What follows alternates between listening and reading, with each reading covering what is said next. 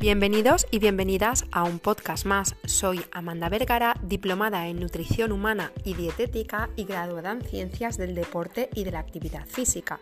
Hace poco leí y también compartí un artículo de Alfonso M. Arce. Hablaba respecto a que la belleza física perjudica a nuestra salud. Y esta frase me hizo que pensar y, como no, crear un podcast a partir de ella. ¿Preparados? ¿Preparadas? Empezamos. Todas y todos nos creemos aquello de que la salud es lo primero y más importante, sobre todo y desafortunadamente para aquellas personas que alguna vez la hayan perdido o para aquellos otros que no les ha tocado la lotería en las Navidades y año tras año repiten la mítica frase de salud que tengamos. Sin embargo, para muchos y muchas prima más lo estético en sus vidas y eso tiene consecuencias. Las personas se mueven, hacen ejercicio físico, comen mejor y eso indiscutiblemente hace que mejore la estética. Estamos acostumbrados a que se nos aprecie más por fuera incluso que por dentro. Las apreciaciones siempre suelen ser estéticas. Qué bien se te ve, cuánto has adelgazado, cuánta masa muscular has cogido, ya no tienes celulitis en esta parte de tu cuerpo. Y aunque seas una persona que conozca y valore lo que hay detrás de esas frases, que es un cuerpo saludable, a nadie le amarga que le digan este tipo de cuestiones, ¿no? Lo estético está muy presente de manera constante, queramos o no en nuestra, en, nuestra, en nuestra vida. Y no hay problema de que esto sea así, siempre y cuando no comamos, no entrenemos solamente por una cuestión estética, sino por una cuestión de salud, porque raramente se te felicita por haber adquirido unos nuevos hábitos, por haber disminuido tu colesterol en el torrente sanguíneo, porque tus pulsaciones en reposo sean mejores, porque hayas mejorado la ejecución de ciertos ejercicios, porque tu cerebro funcione funcione mejor al estar cuidándote. Eso es como más superficial, ¿no? Es como beneficios colaterales. Y no, el beneficio colateral debería ser vérsete mejor físicamente. Porque que tengas un mejor cuerpo no implica que tengas una mejor salud. Hay personas con un muy buen cuerpo y su salud está desafortunadamente muy dañada. Y viceversa.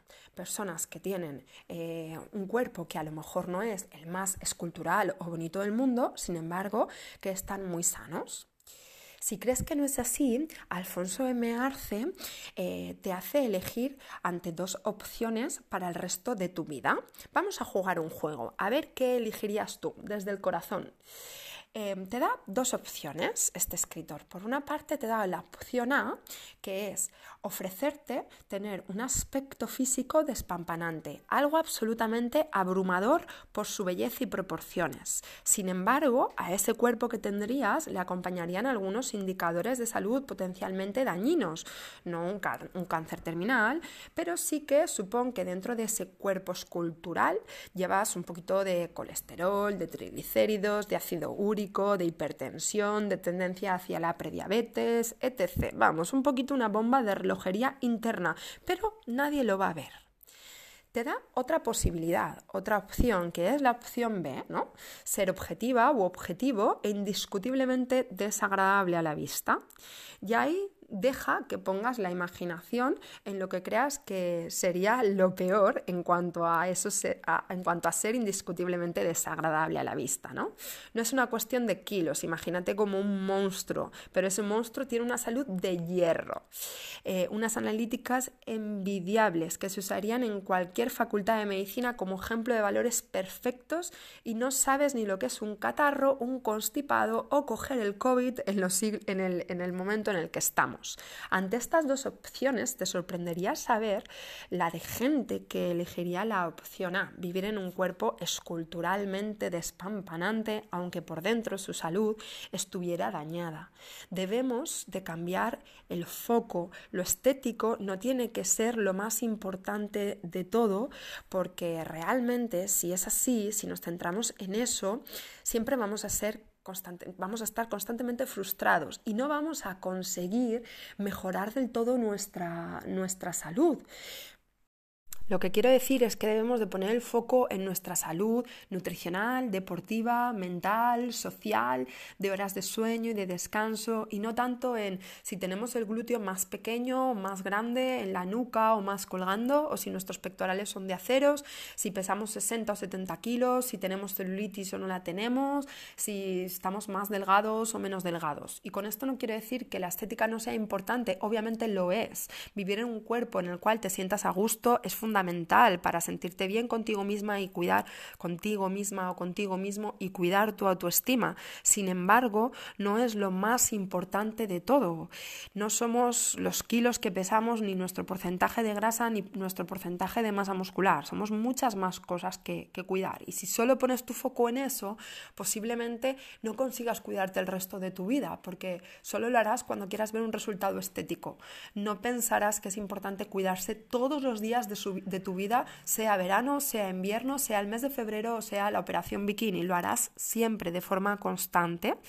Como dice eh, Alfonso M. Arce en su artículo, si, si hacemos examen de conciencia y realmente pusiéramos la salud por delante, no ocurrirían cosas como que cientos de miles de mujeres de todo el mundo eviten entrenar con cargas pesadas preocupadas por perder su feminidad, en lugar de valorar los más que demostrados beneficios de entrenamiento de, de fuerza, tanto para los hombres como para las mujeres, es súper importante y beneficioso el entrenamiento de fuerza.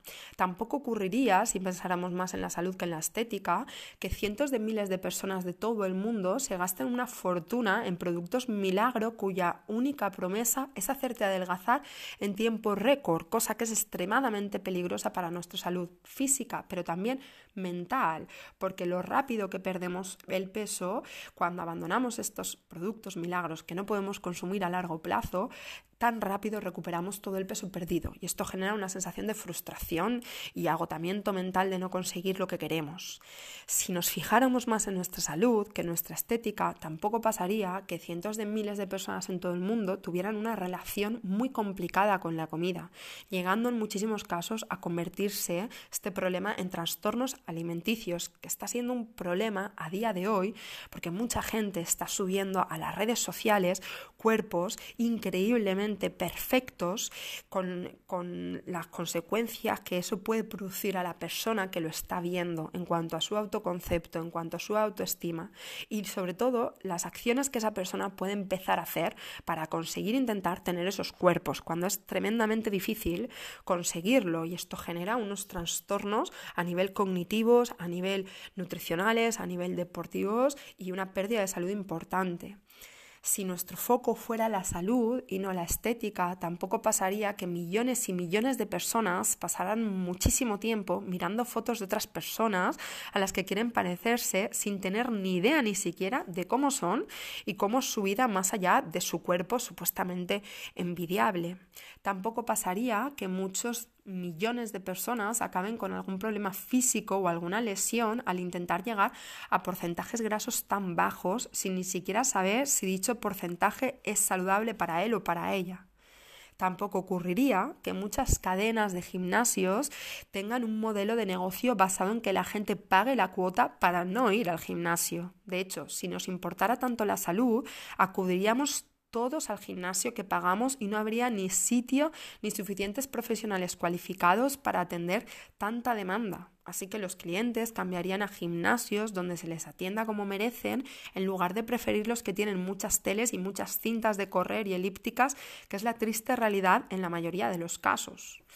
Tampoco pasaría, si nos olvidáramos un poquito de la estética y nos centráramos en la salud, que nos estemos todo el rato preguntando los unos a los otros cuánto peso hemos perdido. No, por favor, no me preguntes cuántos kilos he perdido. Dime cómo ha cambiado mi vida y cómo eso ha repercutido en mi estética. Es más importante el cómo lo has conseguido, qué proceso has llevado, que cuántos kilos has perdido.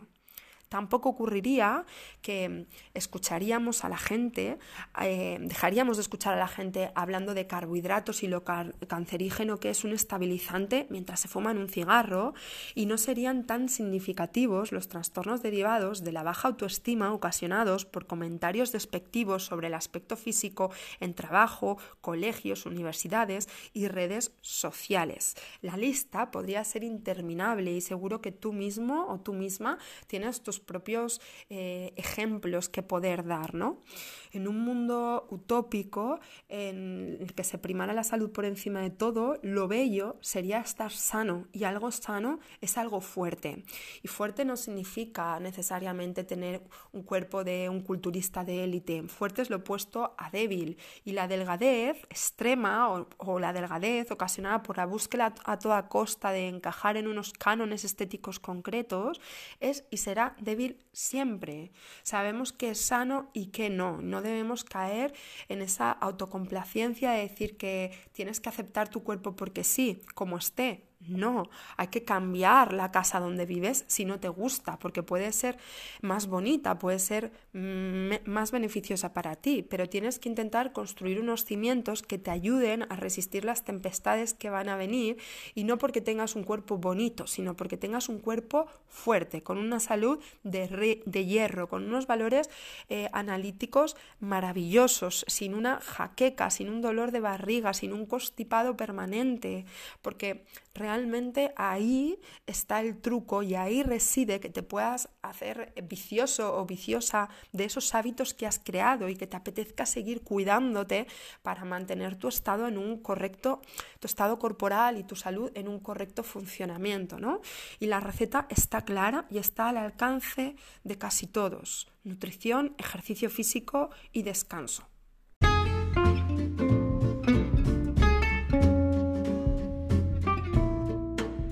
Que este podcast te haya ayudado a abrir la mente y no fijarte solamente en las cuestiones estéticas a la hora de cuidar tu alimentación o hacer ejercicio físico, sino que busques más cuidar el cuerpo en el que habitas en cuestiones de salud para vivir en un cuerpo libre de patologías, envejecer de la mejor forma eh, posible y estar mejor nutrido o nutrida.